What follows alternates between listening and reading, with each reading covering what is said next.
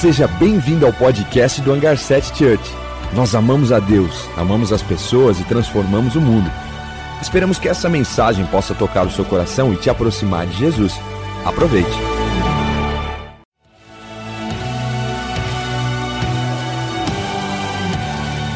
Seja bem-vindo ao podcast do Hangar 7 Church. Nós amamos a Deus, amamos as pessoas e transformamos o mundo. Esperamos que essa mensagem possa tocar o seu coração e te aproximar de Jesus. Aproveite.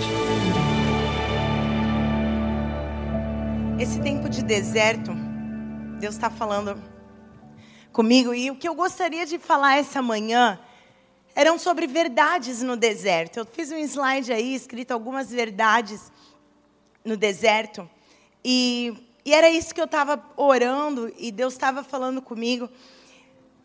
Mas algumas coisas mudaram durante a minha semana e o Senhor mandou eu ajustar a minha visão. Mas eu quero compartilhar aquilo que o Senhor estava falando comigo sobre as verdades no deserto. Então, o texto que ele estava falando comigo era de Isaías 43. Pode deixar esse slide. Isaías 43 resume, esse slide está resumindo, diz assim: não tema, pois eu o resgatei, eu o chamei pelo nome, você é meu. Quando você atravessar as águas, eu estarei com você, e quando você atravessar os rios, eles não o encobrirão. Quando você andar através do fogo, não se queimará, e as chamas não o deixarão em brasas, pois eu sou o Senhor, o seu Deus, o Santo de Israel, o seu Salvador. E eu comecei a ler esse texto de Isaías 43, e Deus começou a falar isso comigo, e tudo que eu colocava ali eram sobre os medos e as mentiras que a gente acaba vivendo, e o deserto acaba tendo muito disso. Mas eu queria muito falar sobre as verdades de Deus, sobre Ele estar conosco, Ele está sempre presente. Se você passar pelas águas, Ele não vai deixar você afundar. Se você passar pelo fogo, Ele não te deixa se queimar. E enquanto Deus falava isso comigo, o Senhor me levou a continuar o texto e continuar a leitura. E mesmo que isso seja de fato uma verdade, no deserto ele está comigo. Eu quero que isso, que, que você saia daqui com essa verdade no seu coração. No deserto ele está com você. Ele está comigo. Mas além disso, quando eu fui seguindo em Isaías 43, o que mais me chamou a atenção, e aí deu um shift na minha palavra, foi versículo 18 e 19, que diz assim: Esqueçam o que se foi e não vivam no passado. Vejam, eu estou fazendo uma coisa nova e ela já está surgindo. Vocês não a reconhecem? Até no deserto vou abrir um caminho e riachos no ermo. E aí, quando eu cheguei nesse texto, eu falei: é isso que o Senhor quer falar. É isso, é isso. Deixa de viver no passado. Esqueça o que se foi. Esqueça o que se foi. Semana passada o Juan falou que João Batista, o maior dos profetas da antiga aliança, um homem que trouxe a revelação de que Jesus era o Filho de Deus, trouxe a revelação de que ele era o Cordeiro de Deus, que tiraria o pecado do mundo ele não transicionou para a nova aliança. Ele não conseguiu viver essa transição, então ele ficou parado no passado. E o que o Senhor tem para falar com a gente é: ei, esqueça o que se foi, não viva do passado. Aconteceu uma situação que me magoou, perdoe. Aconteceu uma situação que me machucou, que me frustrou. Você não conhece a minha família, você não conhece o meu passado. É, eu carrego essa culpa. E Jesus está dizendo: ei, eu posso resolver o seu coração, mas a decisão é sua de parar de viver do passado. Sabe por quê? Ele está fazendo coisas novas. Vejam, eu estou fazendo uma coisa nova. E para você viver o novo, você vai precisar abandonar o velho. Não tem como viver novo e velho junto. Não tem. Não tem como eu viver velha aliança, lei de Moisés, e viver nova aliança, o sacrifício de Cristo. Não dá para eu. Eu preciso caminhar no novo. Eu preciso confiar no Senhor para as coisas novas que Ele está fazendo. E aí, a pergunta é: ela já está surgindo. Você já pode ver? Vocês conseguem ver o que Deus está fazendo, mesmo durante o nosso deserto? Você consegue ver que Deus está agindo, ainda que você não esteja vendo, ainda que não esteja acessível aos seus olhos, ainda que as coisas naturais parecem não estar movimentando, você precisa ajustar a sua visão. Então, o chamado para essa para essa manhã é esse. Ponto número um. Eu estou fazendo coisas novas. Você já pode ver? O chamado do Senhor é: ei, durante o deserto eu preciso ajustar a sua visão. Você aceita? Você quer? Porque se Deus está fazendo coisas novas, eu quero ver as coisas que Ele está fazendo. Eu quero poder contemplar. Eu quero colocar minha esperança nele. Eu quero estar segura no que Ele está fazendo, de que de fato Ele está agindo. E estar confiada nessa verdade. Então, número um, eu estou fazendo uma coisa nova, o Senhor diz. E você já pode ver? Eu coloquei é, alguns fatos aí de, de, de coisas novas e de visões no deserto, né? Eu comecei a pensar e eu comecei a pesquisar o que é uma visão no deserto. Existe uma coisa chamada miragem, e no deserto, quem curtia pica-pau e Tom e Jerry e os melhores desenhos da face da terra e Chaves, lembra de um desenho do pica-pau que ele estava lá todo cansado andando no deserto, todo suado, e aí ele vê um oásis e ele tem essa miragem e ele vê água e ele sai correndo e ele mergulha na água e ele enterra a cabeça dele na areia, porque não tinha água lá. O que ele estava vendo era uma miragem.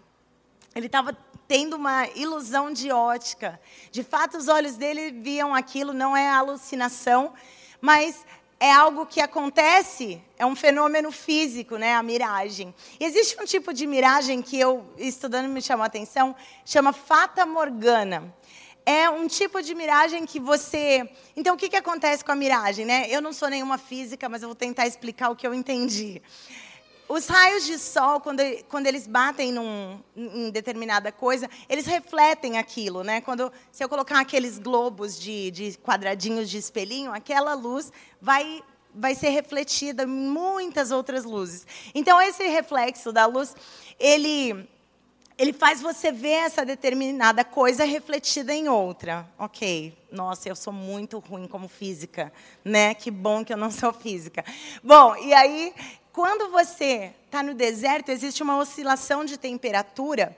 E por conta dessa oscilação de temperatura, seja no deserto, quando está muito quente, ou quando, às vezes, no mar, quando está muito frio, essa oscilação de temperatura faz com que o raio de luz, aquela imagem, ela tome outro rumo. Então, ela não, não reflete reta, ela muda o rumo.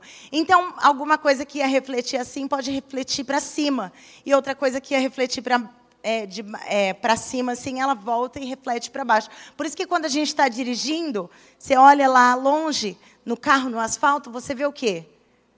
Parece que está molhado todo o asfalto, não parece? Aí você vai chegando perto e não está molhado.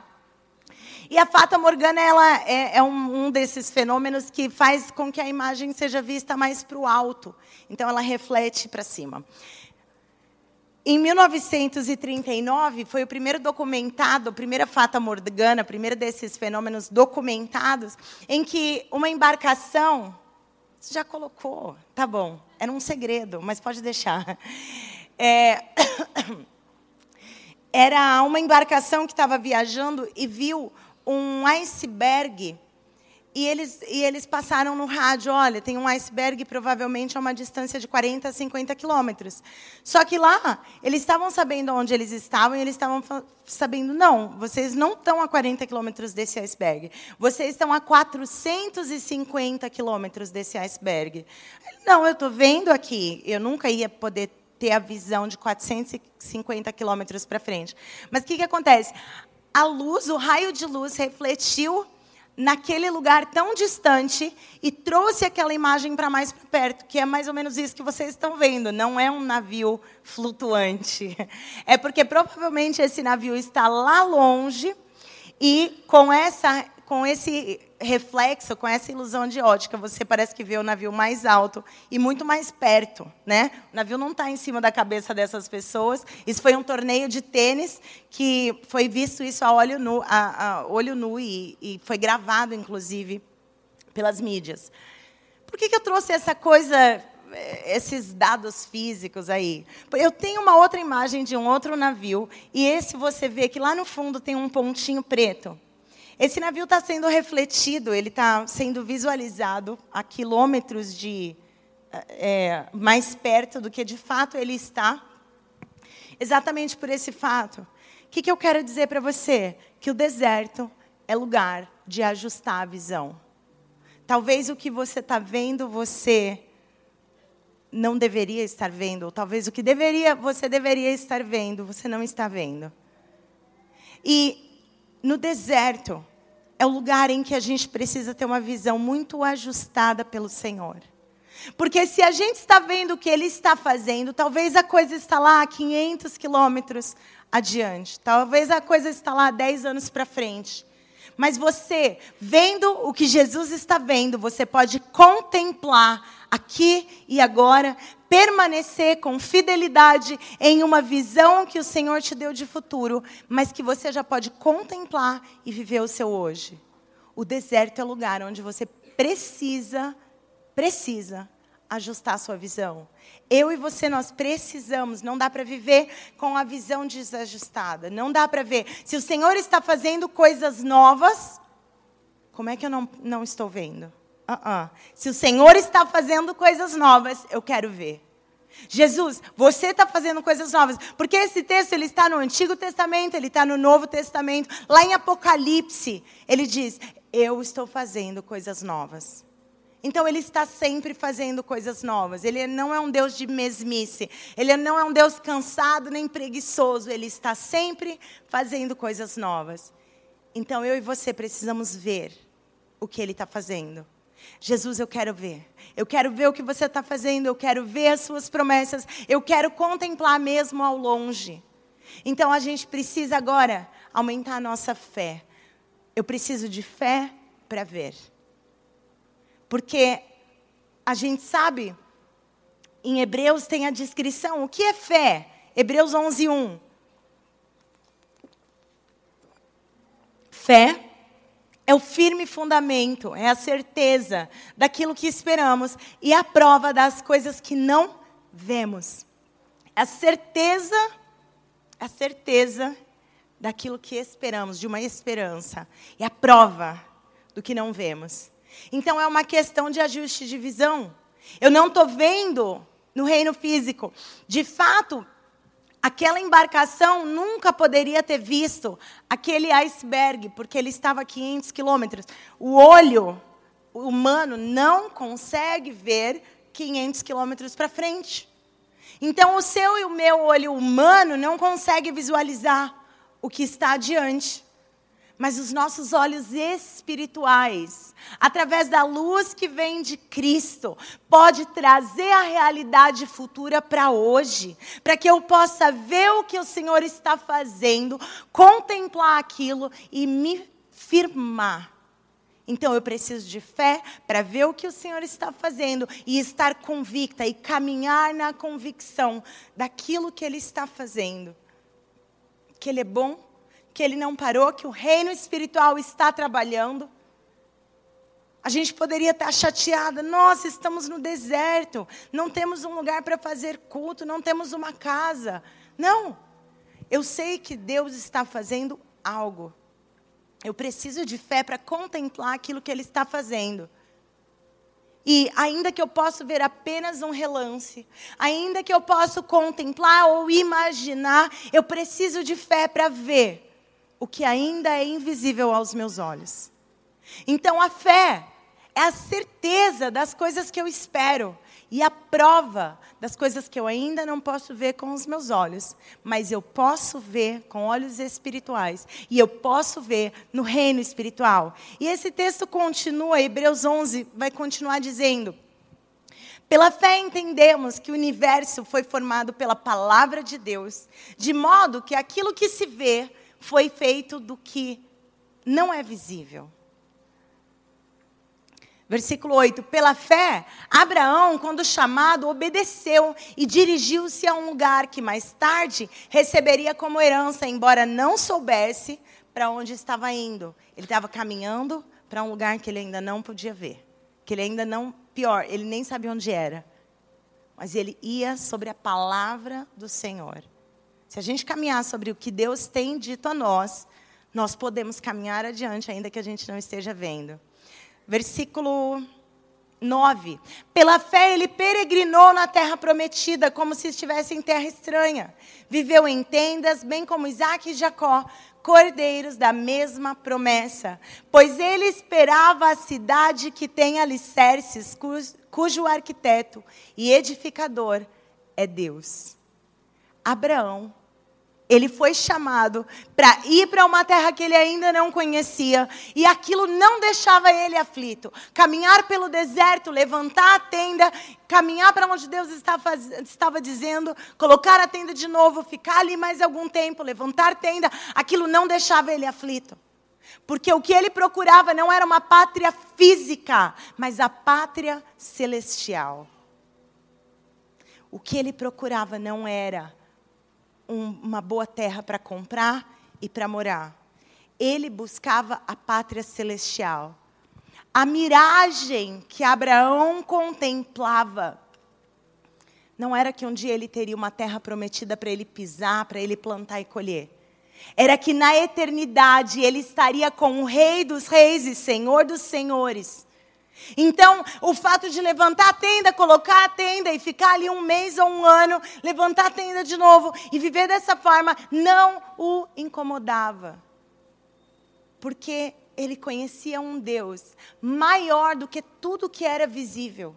Ele contemplava o que existia ao longe, uma promessa de eternidade muito mais perto, até do que a terra prometida que ele talvez estava vendo ou ainda não poderia ver, mas ele contemplava uma cidade cujo arquiteto e edificador é o próprio Deus.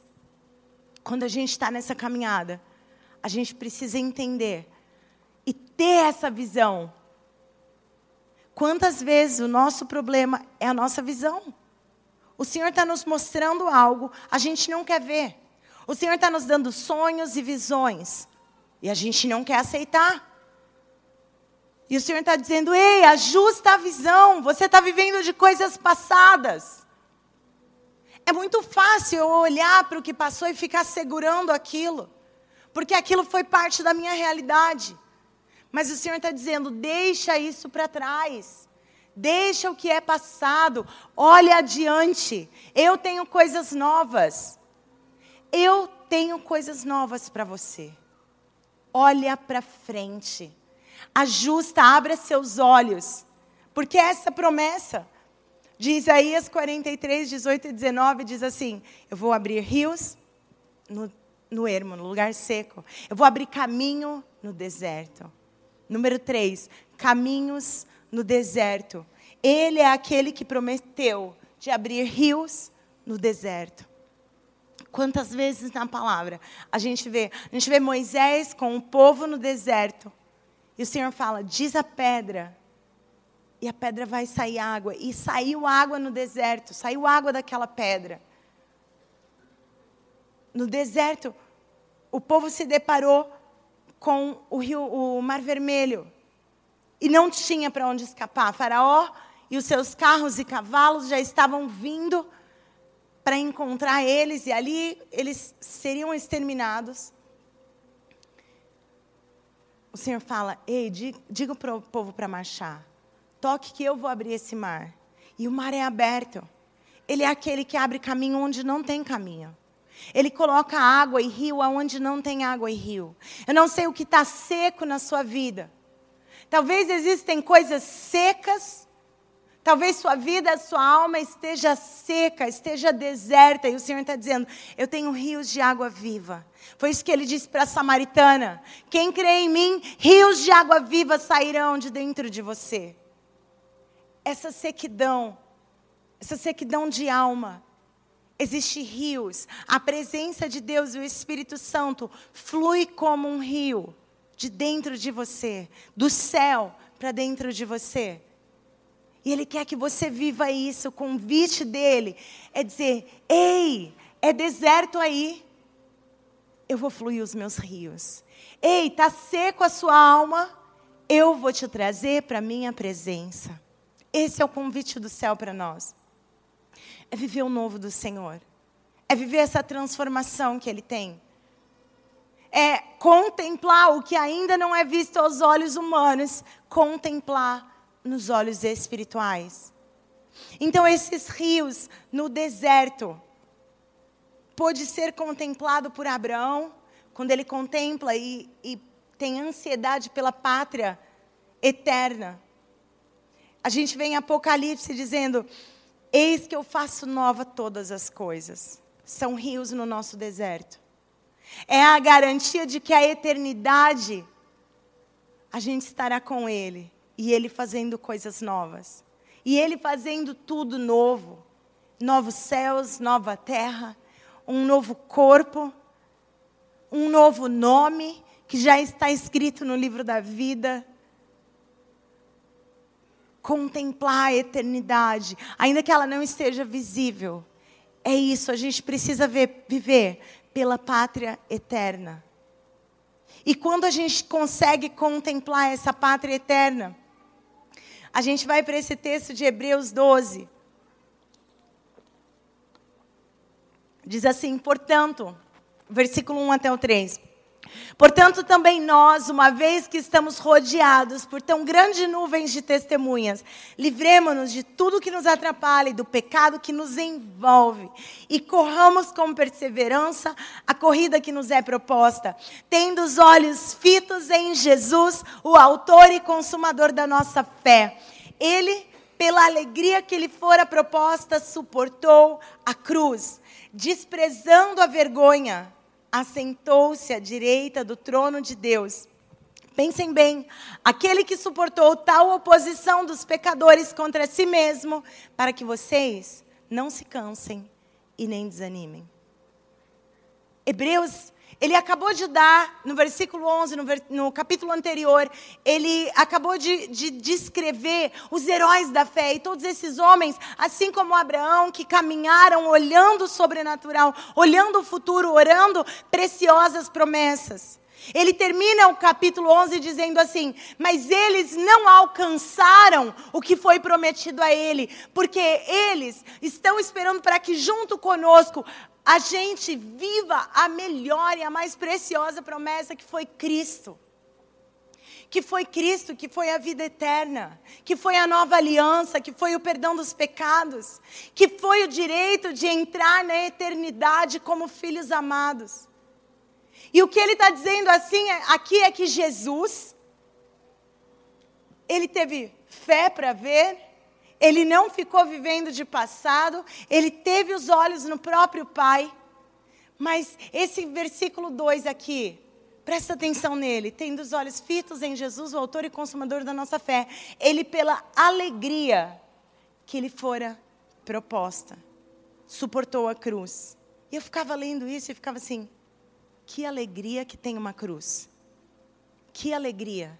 Ele estava lá, de madrugada, orando com seus discípulos e suando sangue. Ele já poderia contemplar o sofrimento que ele ia viver no dia seguinte. Que alegria tinha ali. Que alegria tinha a cruz. O que é que ele via? Que trazia algum tipo de alegria para ele suportar a cruz. Ele via eu e você. Ele via eu e você. Essa é a alegria que fez ele suportar a cruz. Ele me via e ele via e falava: vai valer a pena. Vai valer a pena. Ele te via e falava: vai valer a pena. Porque eu estarei com eles para sempre na eternidade. Então vai valer a pena. Não é sobre uma cruz, não é sobre um deserto que a gente está passando. É sobre viver e ver o que ainda é invisível, mas poder contemplar, trazer para o hoje. Trazer ainda que tem gente que está falando, você está vivendo de quê? Você está acreditando em quê? Você é doido. Parece uma assombração. Um, se eu visse um barco flutuando, eu ia achar que era uma assombração. Tem filme de viking, filme de, de, de, de coisa que você vê, isso aí é uma assombração. E tem gente que está achando que o que eu e você estamos vivendo é uma bobagem. Mas é que eles não contemplaram. Eles não experimentaram esse amor. Eles ainda não viveram. E eu e você somos chamados a levar esse amor. O que Jesus já contemplava. Enquanto ele suportou a cruz, ele caminhou para ela como um homem. Ele não caminhou como um covarde. Ele não caminhou pensando, ai, alguém vai me livrar daqui. Não. Quando ele falou com o pai, ele falou, sobretudo, seja feita a tua vontade. E ele foi. A gente vive cheio de medos de encarar a nossa caminhada, esquecendo que a gente vive pela eternidade e não pelo aqui e agora.